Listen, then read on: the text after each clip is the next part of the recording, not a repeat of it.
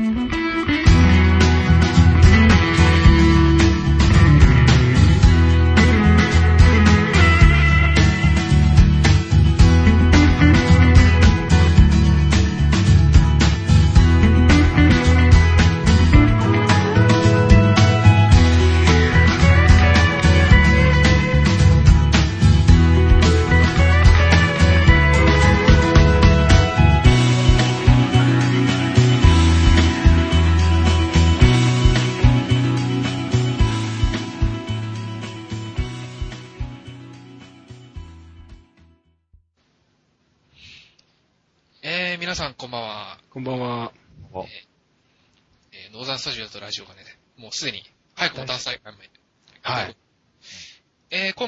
ですね、えー、ゲストに、みのしんくんをお迎えして、はい。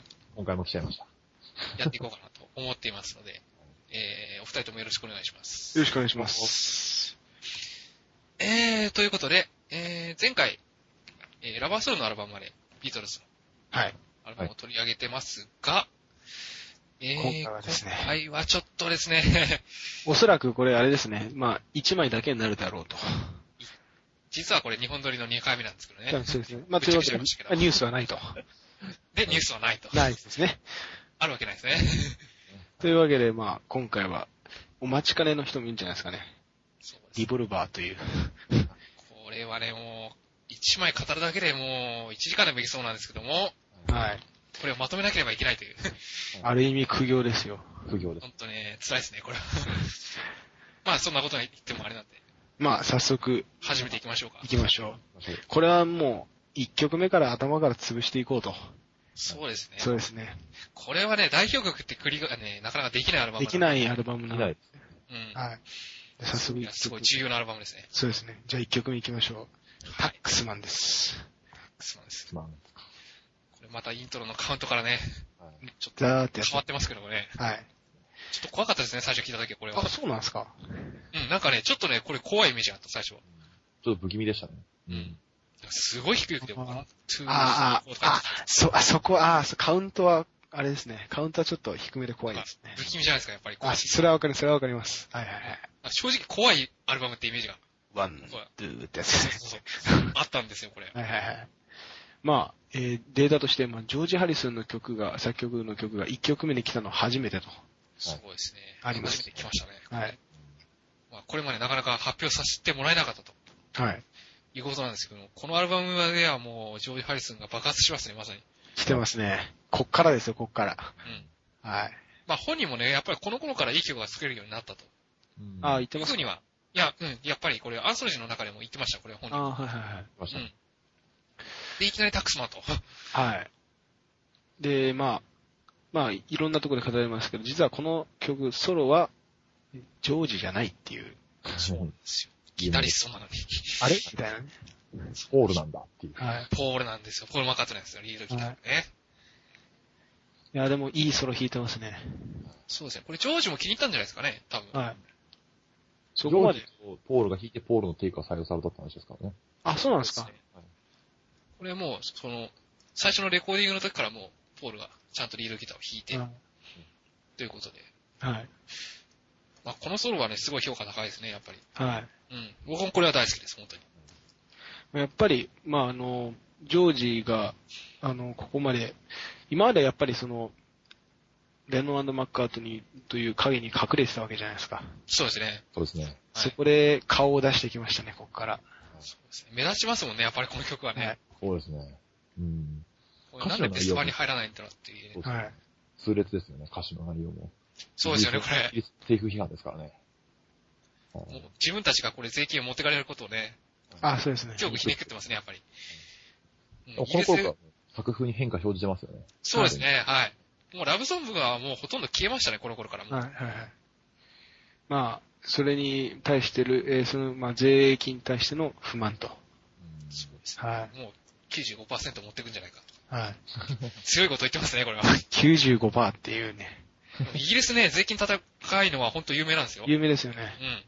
うん。で、結構ね、アメリカに移住した人も多いんですよ。だから、有名人ってほとんど住みませんよね。そうですね。まあ、住み着かないですよね、やっぱり。はい。うん。税金対策はね、やっぱりはい重要なんで。小林、ローリングストーンズもそうですからね、重税があるからっつって、あのうんうんうん、 Exile on the Main Street、あれフランスで録音してますからね。ああほうほうほうほうほうほイギリスの税金が高いから。う。なるほど。何するにもお金がかかると。はい。まあ、えー、ジョージはこの曲を来、えー、唯一ですか？の91年の来日でもう歌っているらしいと。あ、歌ってます、これは。動画、動画でも上がってますけども。これ、あの、あれですね、ライブインジャパンっていう、ジョージ・ハリスが残したアルバムが、これオフィシャルでちゃんと出てます。ありがたいです。ありがたいですね。これちゃんと入ってますからね、この曲も。で歌詞が変わっていると。そうですね、ちゃっかり変えてるんですよ、これ、実は。そうなんですよ。これ、あのーミスター・ウィルソン、ミスター・ヒースって、これオリ,、はいオリジナルでは言ってますけども、はい。これ当時、もう、総理大臣は当然変わってたとはいはいはいはい。いうことなんで、当時の総理大臣の名前にわざわざ変えて歌ってると。えっと、イギリスのメージャー首相と、あとパパブッシュの方ですか？そうです、そうですそうです。あの方に変えていると。そうですね。ね。父の、父の方のブッシュですね。はい。初めて知りましわざわざ変えてるんですよ。あ、そうなんですか？た。はい、俺初めて知りました。すごいあ、な。知らなかった。シャーだ、シャーです。あの、来日コンサートではもうそういう風に歌ってましたよ。おー。うん。これぜひ一回聴いてもらえるとはい面白いんで。はい。はい。まあ、そうですね。はいいい曲です、たくさん。まあ、一曲だけでもこれだけ語れると。はい。そして、えー、まあ、インパクトの、インパクトを残しつつ、えー、次の曲2曲目、エリーナ・リグビはい。ああ、これまー。た。いや原価80層を導入しましたはい。これイエスタでは、進化版ですね。そうですね。これもバンドがもうありませんね、全く。はい。なおかつ、ボーカルも、ポール、はい。ジョンとジョージだけ。そうですね。リンゴは一切参加しないと。まあ、印象的なのはやっぱり、後ろの弦楽です、ストリングスですよね。そうですね。まあ、リズムこれだけですからね、本当に。はい。ダビング、いいダビングですからね。はい。そうです。まあ、えっと、まあ、えー、ポール・マッカートニーが録音の時に、えー、編、そのストリングスを編曲したジョージ・マーティンに、まあ、バロック、クラシックのバロック時代の作曲家である、えー、ビバルディ、うんうん。チックに、えー、曲を書いてくれと、うん書いた、えー、お願いしたというエピソードが残ってますけども。そうですね。これは、最初はもう弦楽だけで最初はまずレコーディングをしたということなんで、これあの、アンソロジーというシリーズにね、その弦楽だけの演奏も実は収録されてまして、いわゆるカラオケですね、これ。今で言う、はいはい。ボーカルのないですが。入ったりもします。まあ、このエリナーっていう人も、まあ、えー、モデルがいると。うん。うん。これ、イノシン知ってるかな多分。知って、あ、ごめんなさい、俺、忘れました。あー、ゲストなのに申し訳ない。いえいえ、とんでもない。えーと、これね、映画のヘルプという前作の、前作じゃないか。えー、前年の映画に、えー女優のエリナー・ブロンという人が、はい。これ出てたんですけども、えー、そこから撮ったのではないかとおー。いうふうには言われてます。なるほど、なるほど。リグビーはどっから来てるんですか？リグえ、ビー。リグビーはどっから来てるんですかね？リグビーはね、これはね、えーと、何でしたっけね。言葉遊びをしてる間に、えー、会社の名前から取ったと、これは。あー。で、これ、後々ね、あの、リバプールのとある教会に、うんえーエリナー・リグビーという、まあこれ偶然なんですけども、たまたま。これ別人ですよね。全く別人です。これ、はい全く関係はないんですけども、はいそういう人の名前、お墓があるといやー、やばいっすね、これ。いうことで、これは聖地になってますね。でた歌詞には出てくるあのキャラクターとは全く関係ないと。はい。そういうことで、まあ、そうですね。うん。この曲に関してはなんか語ることがあれば。はいいや、もう、録音技術が変わってきてるんで、はいええ。そうなんですよね。まあ、ラバーソウルから4トラックを導入してるんですけど、はいはいはいはい。その4トラック録音をさらにうん、ダビングして、ダビングしてっていう風に繰り返して、まうんあ、80、本当は確か80層じゃなかったんですよね、この曲。ほうほそれを80層にまでこう重ね取りしたっていう話なんで。そうですね。あなるほどあの、静層を、え2倍にしたとう。はいはいはい。いうことなんで。はいこれを2回取ったのかな、多分。そうです。うん。オーバーラブ。あ、四重奏だけど、実際八重奏っぽくすると。2回に分けて。うん。だから音の厚みがその分出るということで。出ますね。いうことで。ただやっぱりそれでもトラック数が4つしかないんで、それでは足りないと。はい。いうことなんで、それをまた別のテープにコピーして、はいはいはい。で、えー、空きトラックを作って、今度はボーカルを入れると。はい。で、このアルバムではそういうのが対応されているうん。ということで、実際にはこれだから、えー、7トラック分の効果がはい。生み出せると。ビートルズに関してはそういう曲多いですね。多いですね。オートラッあクで撮ってる曲とは思えないっていう。あ、ああ、ありますダビ。ングダビングでね。ダビングの技術が。はい。うん昔はその前のアルバムとか、もっと前のアルバムだとピンポン録音つって、もううんと、全部撮ったやつをまた移し替えるっていう作業はすごい手間だったんですけど。あそれが、4トラック、まあこのホワイトアルバム以降8トラックとかになりますけど、あ、はいはいはい。そうなっていくことによって、どんどんどんどん作業がしやすくなってて、まあこういう技術的なものがどんどん、あイマジネーションに対してこう技術、スタジオ技術が追いついてきてるから、まあこういうアルバムができてるっていうか、こういう曲ができてるっていう感じですよね。はいはいあーそうですね。まさにその通りですね。えー、技術がね、やっぱりだんだん追いついてきたんですね、この頃。はい。うんジェフ・エメリック様々ですね。はいそう。ですね。このエンジニアはまた凄腕ですね。いいんですよ、ジェフ・エメリック。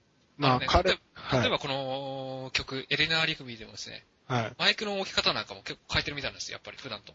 ほうほうほうほ思いっきりこの楽器に近づけて、で、リミッターをかけると。う。ほう。これ今まではね、ずっと離れた位置にマイクを置いてたみたいなんですよ。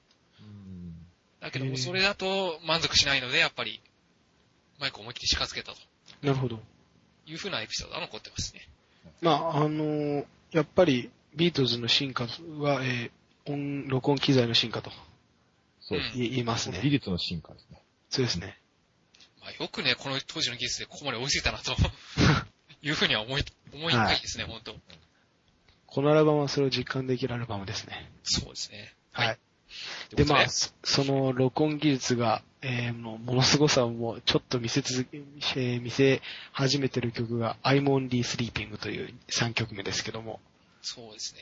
途中がものすごいことになってますね。うーん、あとね、なんかギターが変な音しますよ、これ。はいこれは何だったんですか？まあ、えーまず、ジョージが普通にソロを弾くと。うん。で、それをジョージ・マーティンが楽譜風に、えーえー直し、うん。それをもう一回、えー逆に楽譜に書き直すと。で、それを元にもう一回ジョージがギターを弾き直すと。で、さらに弾き直したギター、その、その逆から弾いたテープ、えーテープ、えーギターソロをさらにそのテープを逆回転させていると。計6時間。このダビングだけで6時間。そう、このダビングだけ6時間。いやー、すごいですね。すごい手間かかってますよね、だって。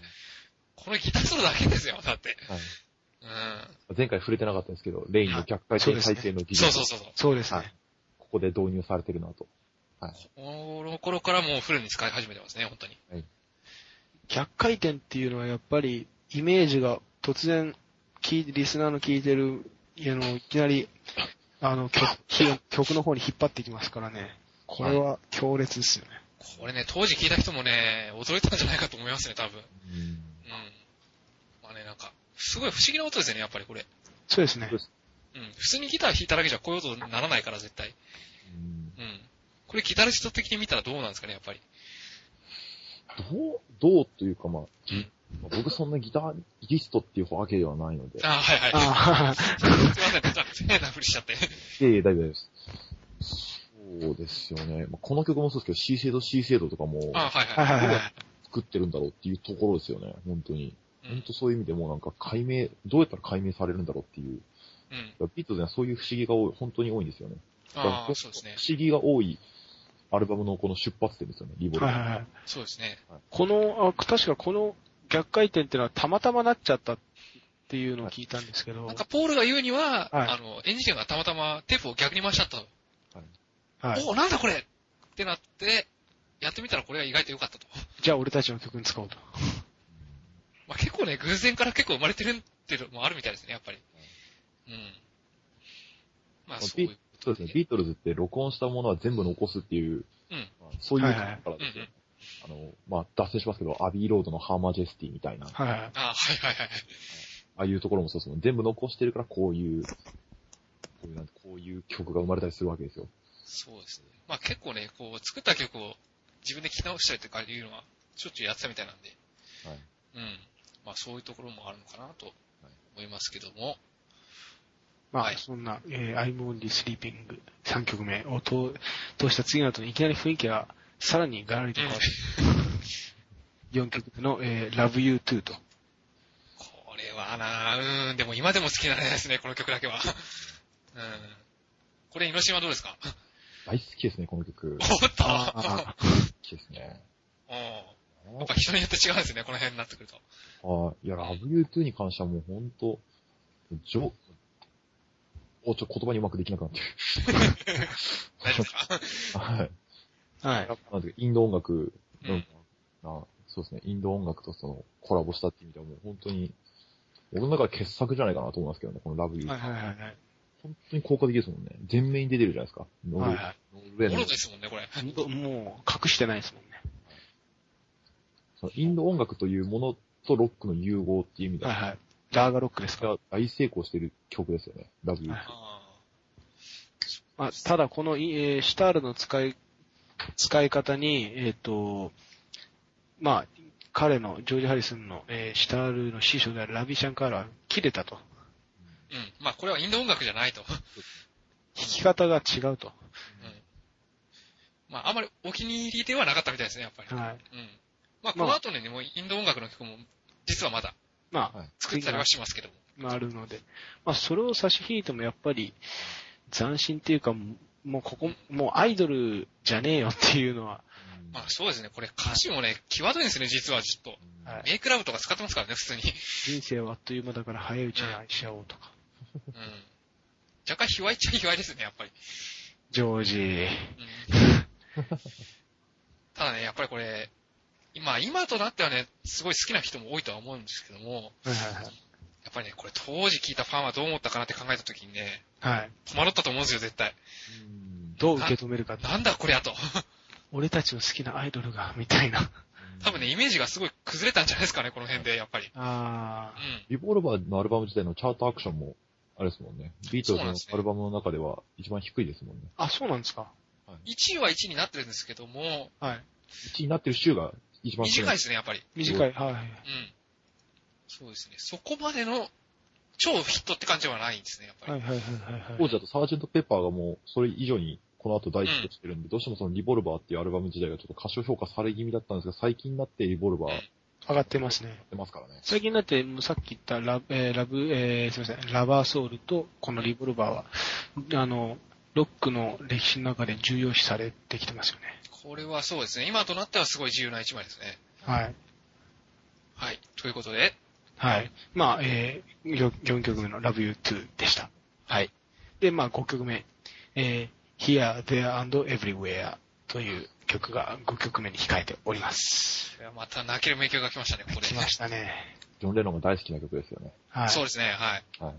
これは、あの、まあ、あえてね、アレンジをアコースティックじゃなくてね、こう、バンドではい、エレクトリックで聴かせたってのが、これはすごいいいアイデアだなと、はいはい僕は。はい思うんですよね、やっぱり。まあ、あと、やっぱり言わなきゃいけないのはこのコーラスですね。ああ、そうですね。この多重録音のコーラスが素晴らしいですね、本当に。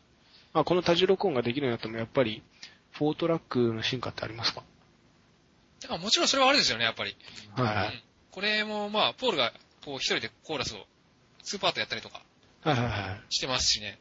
これ左と右で切る音が違うとかね。結構面白いこともしてるんで。初期の生々しいコーラスとまたちょっと違いますよね。そうですね。あそうですね。このアルバム以降からのコーラスってちょっと違うじゃないですか。違いますね、若干。うん。あの、初期のような洗練されたような感じではなくて、なんか、またちょっと変わってきますよね、この辺から。はいはいはい。うん。ただメロディーラインはね、すごい美しいですね、この曲は。まあ、ポール本人も最高傑作の一つとして挙げていると。うん、そうですね。なんか、ベスパーに入らないでね、あの、知名度的にはやっぱり、ああ、そうですね。うん。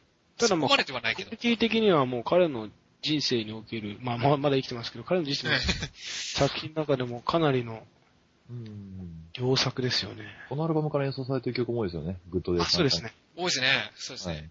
あお気に入りの曲がやっぱり多いみたいですよ、このアルバムは。はいうん。なるほど。まあ、えー、そんな Here, There and Everywhere と来て？と来て、来ました。リンゴ・スター来ましたね。出ましたー、ね。 Submarine です。 Yellow Submarine これはね、ちょっと特殊な曲だと僕は思ってるんですけども、うん。あの、名曲とはちょっと違いますね、これは。うん。レコードだと A 面、この曲で終わって、ひっそうですね。くり返すと C 制度っていう意味で。そうですなんかえ、A あ、面 C セット C セットで A 面が終わると。え、えっ、と、そうですね。C セット C セットで A 面が終わります。すいません。いえいえ、とんでもないです。うわ、ちょっとゲストなのに。いえいえ。まあ、この曲は、まあ、有名名ですよね、すごい。有名ですけども、まあ、ものすごく不思議、まあ、不思議って言葉が合うと思うんですけども、ポップではないです、まず。ポップとはちょっと違いますね、これは。かといって、まあ、さっき言った Love You Too のような、あの、変な世界観でもない。ない、ちょっと不思議な曲ですけども。まあ、わかりやすいのはわかりやすいですよね。わかりやすいですね。あの、歌詞もすごい単純だし、覚えやすいし。ただこれが名曲として扱われまくってるということで、ちょっと僕は疑問を処理感じた時があるんですけどまもあ、イエローサブマリン温度もありますからね。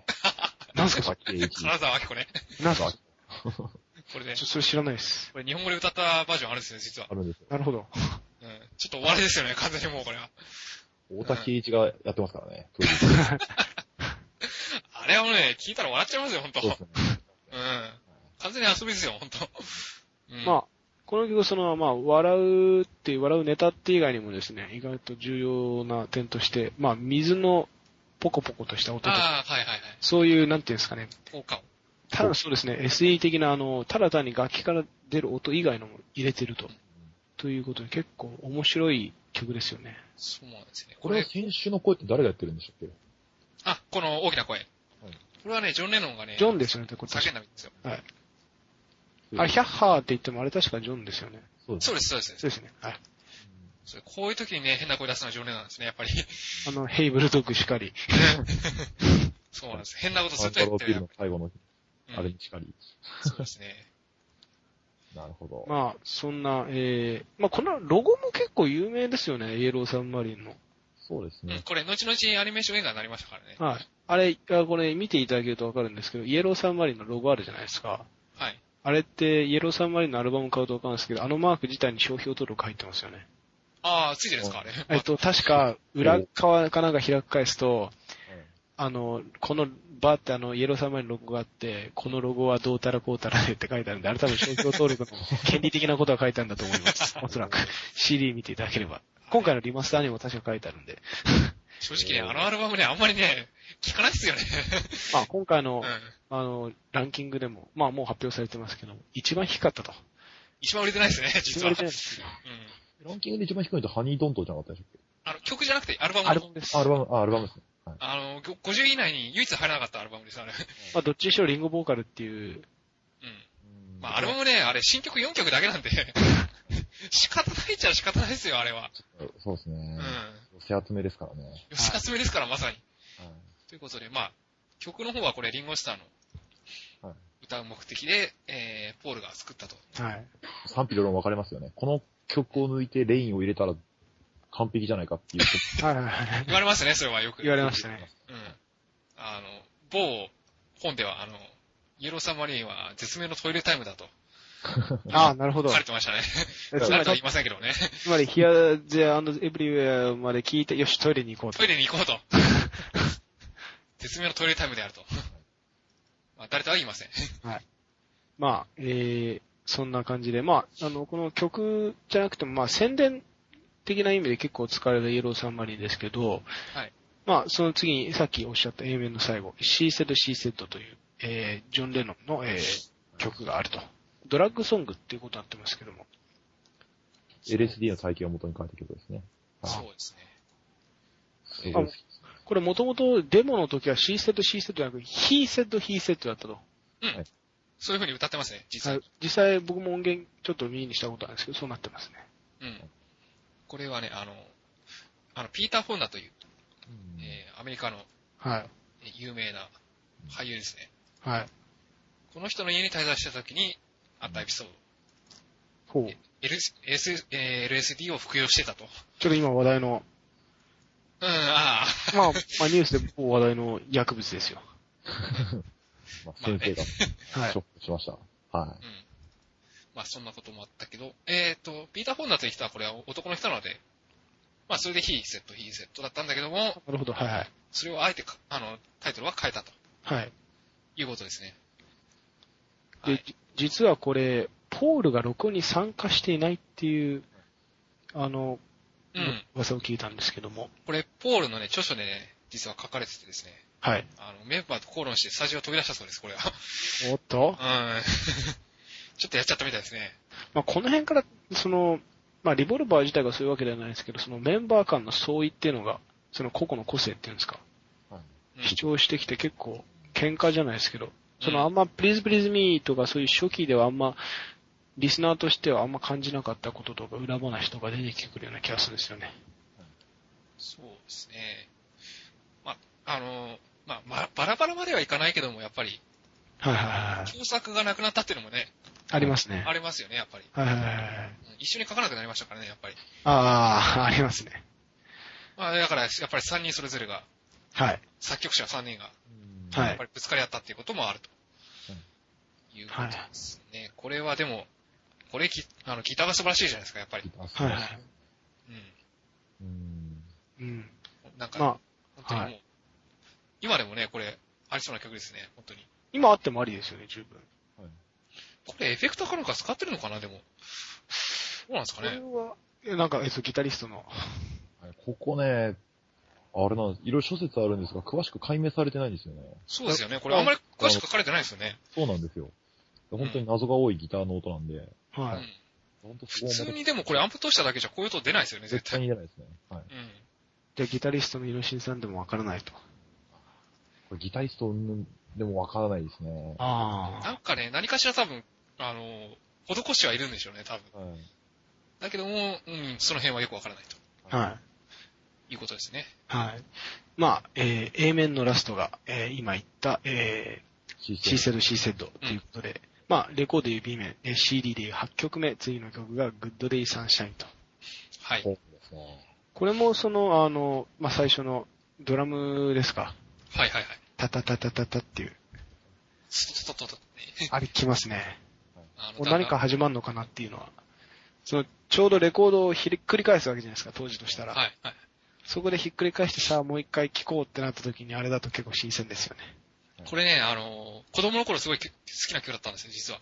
ほでね、リボルバーがね、最初に聴いたアルバムだったんでね。う。子供にあんま、まあ受けないって言っちゃ変ですけど、うんはい正直ね、タクスマ聴いてもわけわからないですよ。子供には。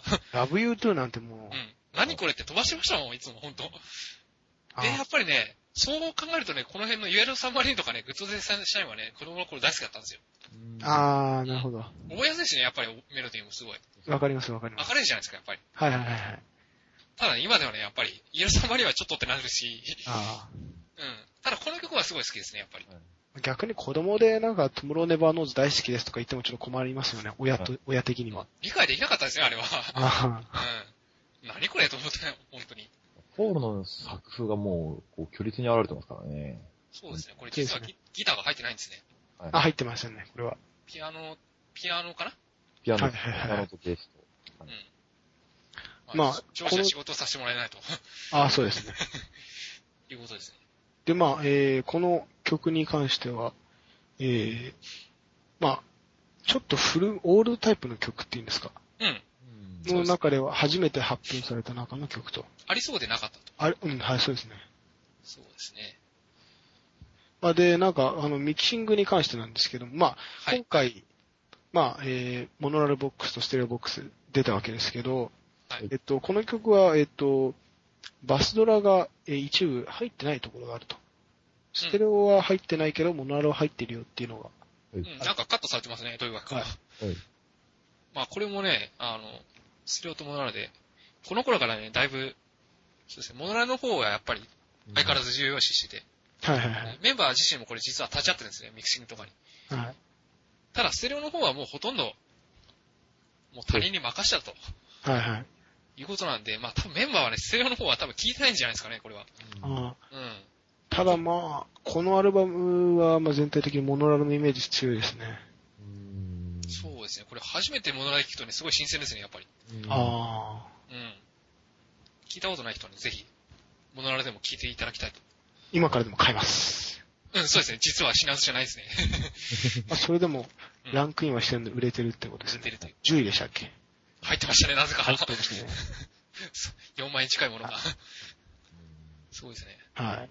イノシンはなんかこれに関してはありましたか？この曲に関しては。これサンシャインですか？はい。グッドでサンシャイン。うーん、あんまりない。リボルバーに関して言ってそうですね。ハイ、そうですね。自分の中ではハイライトの曲ではないんですよね。あた確かにハイライトで存在の曲ではない気があしますね。本当にでもこの曲も含めてポールが本当に炎のワンにしかり、本当に、うんうん。うんもう、プレイヤーとして本当にはい才能が開花してますもんね。本当にそうですね。。作曲者としてはすごい、才能が開花したと。はい。帰ってきますね。はい。そういう感じですかね。はい。まあ、そして次の曲、まあ、ロック、ロックンロールナンバーですけど、And Your Bird Can Sing と。ああ、はいはい。これ、まあ、完全に僕の、あれな、あの、プライベートなんですけども、はい。初めてビートで好きになったナンバーですね。一番、あの、その、あ初めてってああ、そうなんですか？このこのリボルバーのアルバムの中で最初に好きになった曲でしたね。うん。ああ、これまたギターがね、強烈な、ぽいですね。これツインルードって言うんですか？はい。ツインリードですね。はい。はい。なんでこれライブでやらなかったんですかね？うん、まあ、ただね、やっぱりライブ自体にもうあんまり興味がなかったので、はい。まあ、リハーサルする気は全くなかったんじゃないですかね、やっぱり。あうんー。ペーパーバックライターもね、正直言って結構ガチャガチャですからね、音は。あれは、うんあの、曲のクオリティが高いだけにちょっと武道館とか見るとマイクコロコロ回ってます。ちょっとかわいそうですよね。まあそれもあるし、メンバーのやる気もないっていうないですね。の。うんちょっと顔だけ頑張ってる感が出てますよね。あの、ポールだけは結構笑顔で頑張ってるんですけどね。他のメンバーは、あの辺はちょっとアイドルっぽいですよね。うん。リンゴがちょっとね、とんでもない顔してるので、武道館はちょっとあれなんですけども。はい。まあまあ、この曲に関して言うと、えー、ジョン・レノンとジョージのうんツツインリードがすごい印象的なそうですね。曲で、ヤードバーズとかとかから多大な影響を受けてるんですよね、この曲は。はいはいああ、はい。なるほどね。当時の要はブルース、うんうん。ブルースハードロックに近くなってきている、はいその。頃の時期の、まあ、作風に、というかまあ、流れに影響されて作った曲っていう話ですからね。ああ、なるほどね。なんかもうギターが歌ってるって感じですよね、これまさに。ビートルズ今までのビートルズっぽくない曲ですよね。ここまでギター曲っていう意味では。結構ギターがハードですよね、音が。はい。今までからすると。これのアウトテイクも面白いですもんね。あ、あの、アンソロジーに入ってるやつ、ね。爆笑するやつでしたっけ？爆笑するやつとか。あの、ひたすら笑ってますね、あれ。ずっと。な、なんか、何があったんですか？あの、歌詞を間違えて笑っちゃったんですよ、あれ。うん。で、あの、笑ったままずっと最後まで続けちゃったと。そうです。なんであんな、あれですよ。なんか、そこまで笑うあれなんかあったのか初めて聞いたときに、ものすごい、すげえふざけて白コン会やってるかなとか思ったんですけど、実際は、なんか、歌詞ですか？うん。あれ歌詞でしたよね、確かはいはい。そうですね。ただね、あれ言われてるところではなんか、ドラッグで言ってたんじゃないかという説も、に。はいうんなきにしもあらずですね。うん。まあ、それも、まあ、あり得るとは言えばあり得るのかな。プリーズプリーズミーの時もなんか歌詞間違えて笑ってますからね、ステレオ録音。ああ、あ そのまま出しちゃいましたからね、それは。それと同じ流れかなと勝手にあ、はい感はいはい。まあ、あれを発表する気はなかったですよね、さすがに。さすがにあれはできないでしょうね。で、まあ、えっ、と、これは、アメリカ版の、はいはいはい。えーちょっとミックスが違うっていう。うん普通が違うというかね、えーっとね、実はアメリカ版のリボルバーにはこの曲入ってないんですよ。はい。入ってないんですよね。まあ、あの。外されてるんですよ、実は。はいあの、I'm Only Sleeping と、えーこの曲と、はいドクターロボットかな？はい。がこの3曲が外されてます、完全に。でそのまあ、アメリカ版の名前は Yesterday and Today って、まあちょっとこれ余談になってしまうんですけども、はい。ジャケットが、ジャケットがとてもグロステスクであると。はい。はい。ブッチャーカバーが。俗にブッチャーカバーですよ。これ、あの、写真を検索していただくとね、とてもわかりやすいですよね。あのでも、まあ、ビートルズのイメージをぶち壊してますよね。ぶち壊しましたね。そうですね。あの、人形の断片を持ってると。そして、肉片ですよ、肉片。肉片ですよね、これ。とてもグロステスクですね、本当に。そして満面の笑み。うん。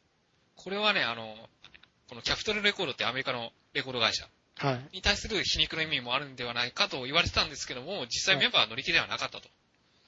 あこの写真を撮ること自体はそんなに乗り気ではなかったというふうに言われてます。うんあ。まあ、そんな、えー、ちょっと収録されなかった、それアメリカ版には収録されなかった、書いですね。はい。特殊なサレの方に入りました。というちょっと特殊な、えー、曲で。すね。はい。で、まあ、その、えー、I, I, And Your Bird Can Sing を通してですね。はい。まあ、えー、次ですか？はい、はい、次行きましょう。すいません、ちょっと。えー、401という曲があります。はいはい。これは、まあ、中間のホルンソロですか、これは。そうですね、はい。はいが、もう、たまらんですな。そうですね。これは、えー、外部のミュージシャンまた、これ呼んでますね。アラン・シビルですか、ホルンの奏者としてすごい有名な人らしいんですよ。はい。うん。で、その人、この曲も確か、はい。テイクがほとんどないんですよね。あそうなんですか？一発撮りっていう。そうですね。ホルンはもう一発撮りじゃないですか。多く弾けない。うん。あの、この後のあのペニレーンもそうですけども、本当、うんこれ以上の音が出ない、大声のあの、ペニレーンの大声の音みたいな、あー、キーが高いと。これ以上の音が出ないっていうような高い音をこう要求されたらしくて、はいまあ、ここ、この、ほとんど取れてない、テイクは残ってないらしいですね。ああ。数テイクぐらいしか確かない。プロでも難しいと。うんそういう感じですか。これね、あのーレ、えっ、とね、レコーディングセッションをね、あの、はい記録した本に出てたんですけどもね、あの、この奏者に言わせると、あの、は B フラットでも B マイナーでも音つかずで、すごいやりづらかったと。あ音楽的には褒められたものじゃないと。あ。なるほど。うん、いうふうには言ってました。それでもこのホルンのソロは本当感動するんですけど、僕は毎回聞くと。そうですね、これは本当に素晴らしいですね。うん本当そうですね。こう、うん。聞き惚れてしまいますこね。僕うなんかの動画で見、はい、動画で見たんですけど、これ、口であの、ポールがホルンの音をモノマネして口で吹いてるのも一回だけ これね、そうなんですよ。実はメンバーが楽譜が読めないんでね、あの、はいこう、こうしたいって伝えるときにはね、あの、口笛とかね、そういう風に伝えてたと。で、なんか、ポールの、その、口、あの、口笛っていうか、音をちょっとホルンの音真似してこもらせて言ったらめちゃくちゃそれが似てるんですよね。ホルンの音。ああ、あの人上手いですからね、やっぱり。音真似はね。うんうん。そうですね。ホワイトアルバムでも口ベースやってますからね。口ベースね楽あ I will ねやってますね。そうですね。これもまあ、後々取はい、飾ってり上げますけども。まあ、他にもその、はい。このホルンのイメージが強いですけど、ジョン・レノンが、えーポールが書いた曲の中で一番好きだと。そうですね。一番気に入ってるというふうには言ってますね。ただこれ、ジョン・レノンとジョージ・ハリスンは参加してません。ああ。はい。参加してません。ポールとリンゴだけです。イノシンさん、これ、この曲どんなイメージ持たれます？イノシンさイん。メージですか？はい。今端的に言ってしまったんですけど。はいまあまあまあ。本当にそんなんか、効能はですもんね。まあ、本当なんかもう、この、なんか、ポールの曲調っていうか、まあ、リボルバーの曲調ってありますよね。この曲で三はいはいはいはいなんか、しんみり曲調ですよね。ああ。そのアルバムではそれが全面に出てるじゃないですか。4の1にしても。そうですね。何にしても。ちょっと寂しい雰囲気ありますよね、これ。はい。さっきのホルン奏者とかもそうですけどね、はい本当になんていうか、まあ、唯一メンバーで楽が読めるっていう意味でなんていうか、うん。ジョンと違ったまた感覚じゃない、この、あか作曲を、はいはいはい。ジョンはもう結構感覚で、エンジニアとかにも感覚でこう、ものを頼むらしいですけど、もうあ、、そうですね。ポールに関しては的確に要求をして作られたね。曲っていう意味では、これも代表例ですよね。そうですね。音楽的に説明するのがすごい上手いんでね、ポールは。ああ、なるほど。うん。ジョン・レノンはあの、抽象的にしか言わないんで、うん。そうですね。オレンジの音をさしてこれをやってみたいとかね。意味が、意味がわからないい。ですよ。本人にしかわからないと。いうエピソードもあります。まあちょっと、まあそこはちょっとアーティスティチック、アーティスティックですよね、ジョンは。本当に直感ですね、あの人は。うん。はい。というわけで、はい。まあそしてまあ、えー今、えーお伝えした401の次が、えードクター・ロバートという曲が収録されています。はい。はい、こちらですね。まあこれ実在した、えードクター・ロバート、つまりロバートというお医者さんですか？そうですね。はいはい。が実際にいらっしゃった。LSD を処方しているロバートっていう、あれですよね。はいそうですね。はいお医者さんがいて、その人をモチーフにして書いた曲ですよね。そうですほうほう。まあ、ある意味ドラッグソングですね、これは。そうですね。ドラッグソングですね、これ。うん。まあ、この人と実際に会ったかどうかというのは、ちょっとよくわからないんですけども。はい。まあ、これもあれですね。アメリカ版にはこの曲入ってなかったですね、実は。ああ。うん。ドラッグソングってやっぱカットされるっていう、そういうわけではないんですか？いや、そういうわけじゃなくて、はいあの、エスタデイトゥエってさっき出た。はいアルバムに収録するためにもう外したと。はい。はいはい。被っちゃうので入れても。ただそれだけみたいですね、本当に。ああ。うん。まあこの、サージェントペーパーが、そうです。サージェントペーパーからは全部同じ。ああ、そうです、そうですね。そこは同じですね。統一されましたけど、こはい。こまではまだ分解して収録されてるという。なるほど。コンセプトもへったくれもないと。ああ。うん。で、まあ、結構おかしいですからね。ですよね。おかしいですよね。おかしいですね。いろんなアルバムから、なんか、変ですよね、確かに。取ってきてるみたいな。あれってビートルズ本当許可出してるんですか？メンバーが。これでいいよっていう。出してない、出してない、出してない出。しないっていうかね、あれはね、嫌がってたんですよ。でキャピトルが、あの、キャプトルが勝手に出したと。キャピトルが勝手に。あそうなんですよ。あ。は決して本人たちが望んだものではないですね。あ。ああ。はいまあ、そんな、えーえー悲しい運命を遂げたドクター・ロバートですけど、はい。この曲のモデルになったそのロバートい、ロバートという医者は、えー自身が麻薬を使用していて、医師免許を剥奪されて、さらにその後死んでいると。その、ちょっと切ない運命を辿ってますね。モデルになった人は。まあそうですね。完全に余談ですけど。余談になってしまいました。はい。はい。まあ、そんなドクターロバート。まあ、あんまり印象は、あんま僕の中ではそうですね印象強く、強くないです。うんはい。まあシンプルといえばシンプルですね、このアルバムの中では。はいコーラスワークとは聞きどころありますけどね、すごく。ああ、そうですね。ああ、そうはいですね。はい。はい。まあ、えーそんな中で、えードクターロバートを、えー経て、次の曲が I want to tell you と。ジョージ・ハリスンがジョージ・ハリスンですね来。ました。ーはいそうですね。もうシンプルなラーガロック。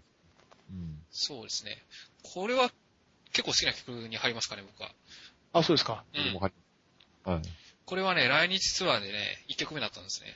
はい。ジョージ・ハリスの。あの、91年のツアーで。これが一うんあの、一番頭だったんです。I want to tell you, I wanna tell you と歌ってうん、ちょっと歌詞は変えてますけど。変えて歌ったと。はい。そうですね。ちょっと渋いけど、これすごいいい曲ですね。ああ、うん。イントロとか大好きですね。ドラムワークとかすごい素敵です。そうですね。こういうドラムを叩けるのはリンゴっていうところをよく見せますね。ああ、そうですね。そうですね。結構、あの、テクニック的にどうかってよく言われますけどね、英語は。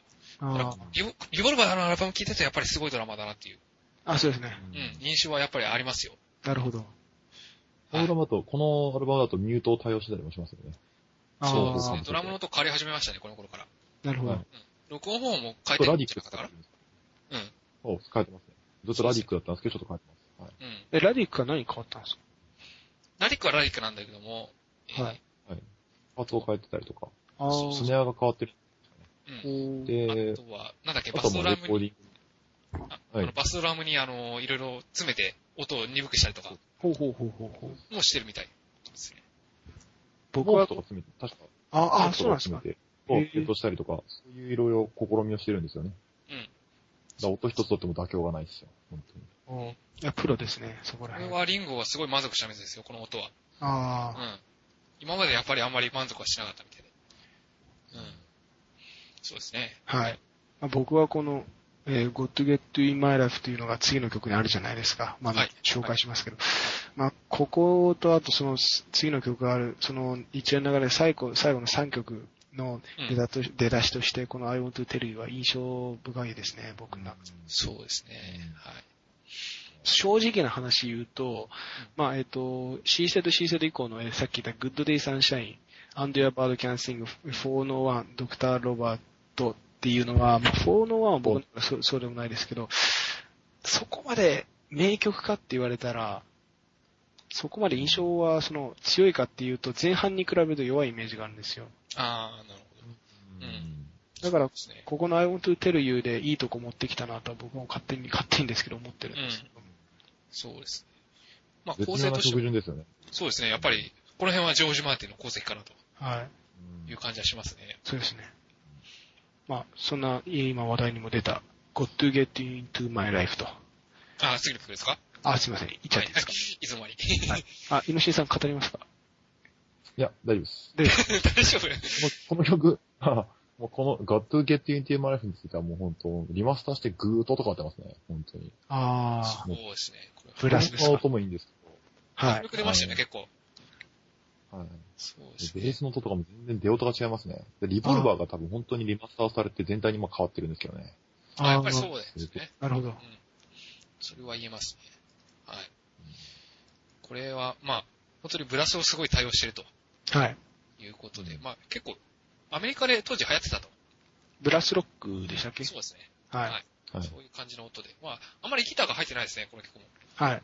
うん。はいやっぱりね、この頃からギターが入らない曲が増えま始めましたね、やっぱり。あうん。これもと、録音はしてたけどカットされたのかな？多分。あ。あ、もともとはあったんですか？あったみたいですよ。ただ、最終的にはやっぱりカットしちゃったと。そういうことみたいですね。はい。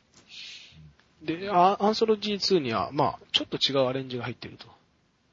ああ、はいはい、ありましたね。はい。はいえっと、イノシシ大丈夫ですか？大丈夫です。大丈夫です。全然わかりますよ。はい。あの、ちょっとアコースティックました。はい。はいアコースティックのやつが入ってますね、アンソロジーに。はい。はいそうですね。まあちょっとあれはシンプルすぎるかなと。ああ。感じはしないでもないですね。うん。そうですね。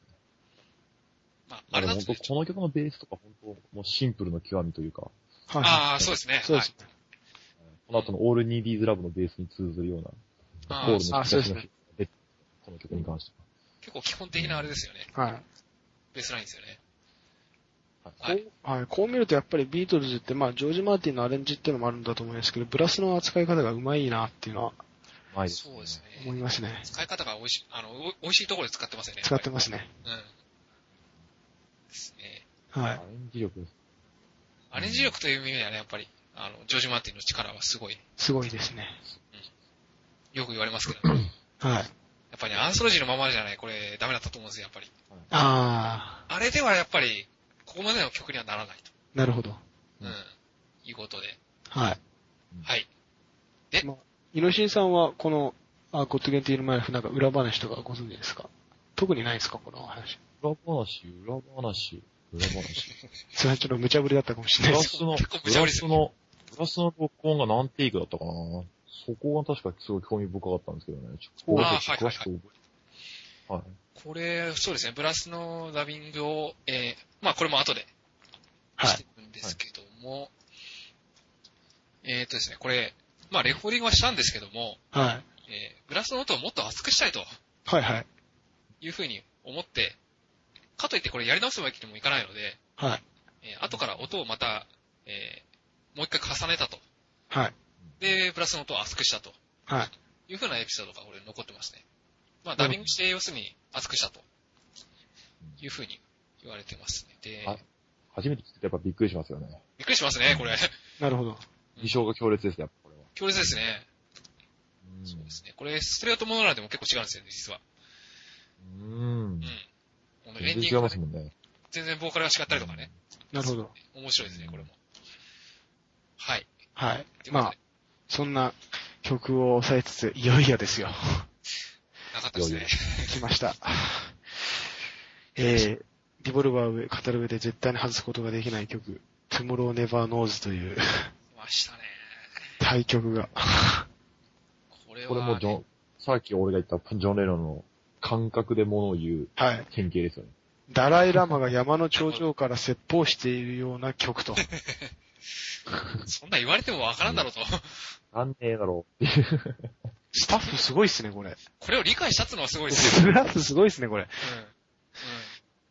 で、またこれがねこ、れも確かレコーディングで、うん。なんか繋いでるんですよね。モービルスピーカー、なん、なんだっけえっ、とね、こスピーカーにれレズリースピーカーっていうね、あの、レズリースピーカー。回転、回転したような音。はいはい。はい。ボーカルが。うん。はいこれ実はね、アルバムの一番最初にレコーディングしてるんですね。あ、そうなんですか？そうなんですよ。一番初めなんですよ、これが。ほうほうほうほう。意外なこと最。初のバージョンも、アンソロジーバージョンも面白いですよね。あれもだいぶぶっ飛んでますけどね。飛んでますね。うん。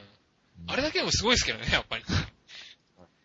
うん。まあ、これ、はい。今で、今でいう、こう、なんか、こう、サンプリングのような、はいはいはいはい。そんな感じの曲です。どっちかっていうと。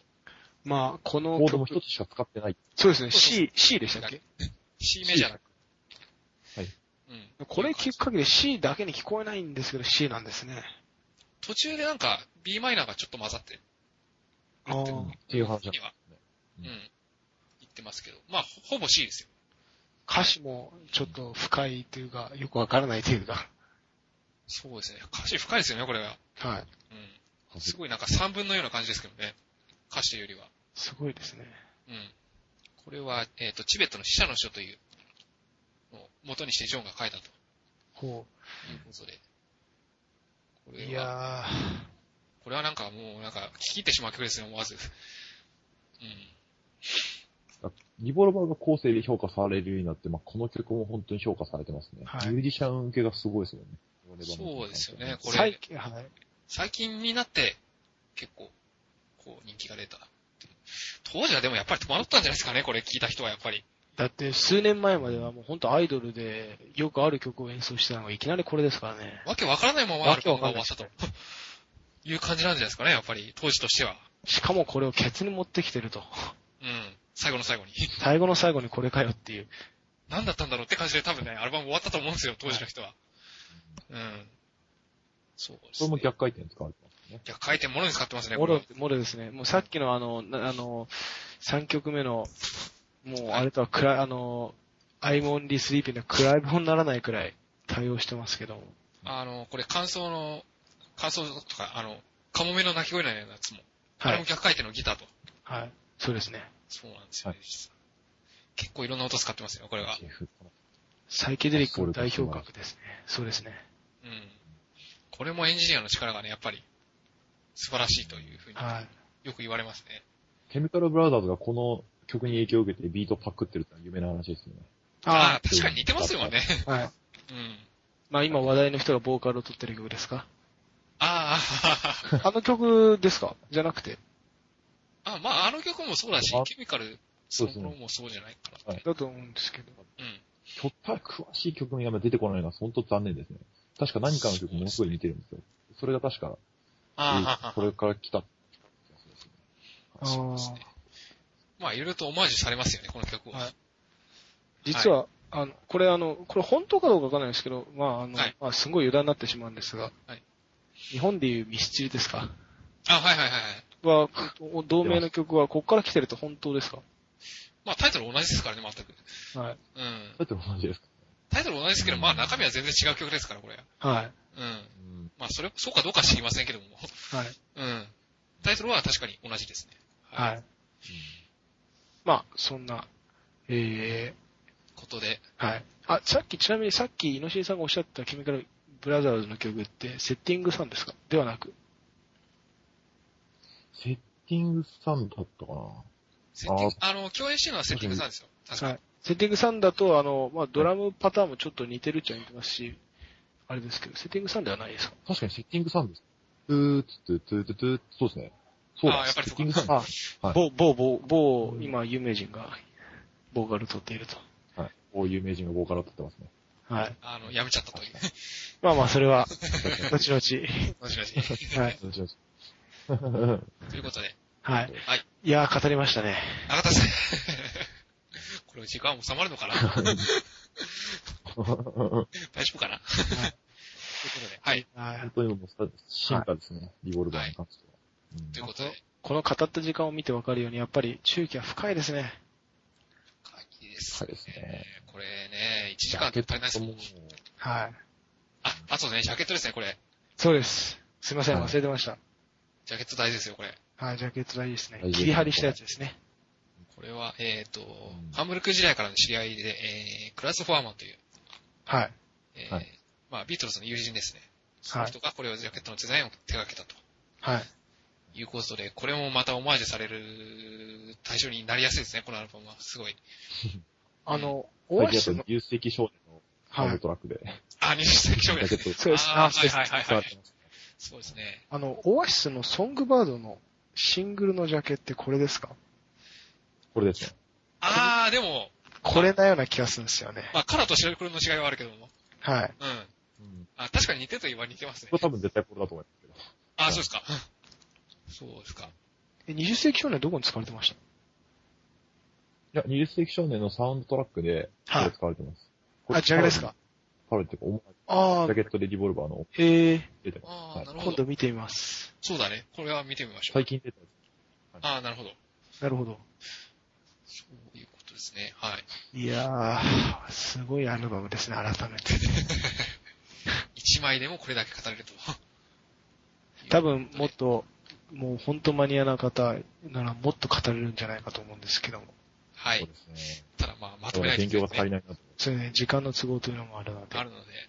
はい。はい。では、まあ、えーアドレスもう一回、えーいきたいと思います。はいえーまあ、お便りの宛先は、ノーザンスタジオ、えー、アットマーク、gmail.com、ノーザンスタジオ、アットマーク、gmail.com、n-o-r-t-h-e-r-n、s-t-u-d-i-o、アットマーク、gmail.com までよろしくお願いします。お願いします。お願いします。というわけで、はい。なかったですね。はい。なかったですね。はい。というわけで、まあ、次回のアルバム、レビューというんですか、まあ、紹介も、えー楽しみにしていただければなと思いはい。ます。というわけで、えー、井上さん、次回もよろしくお願いします。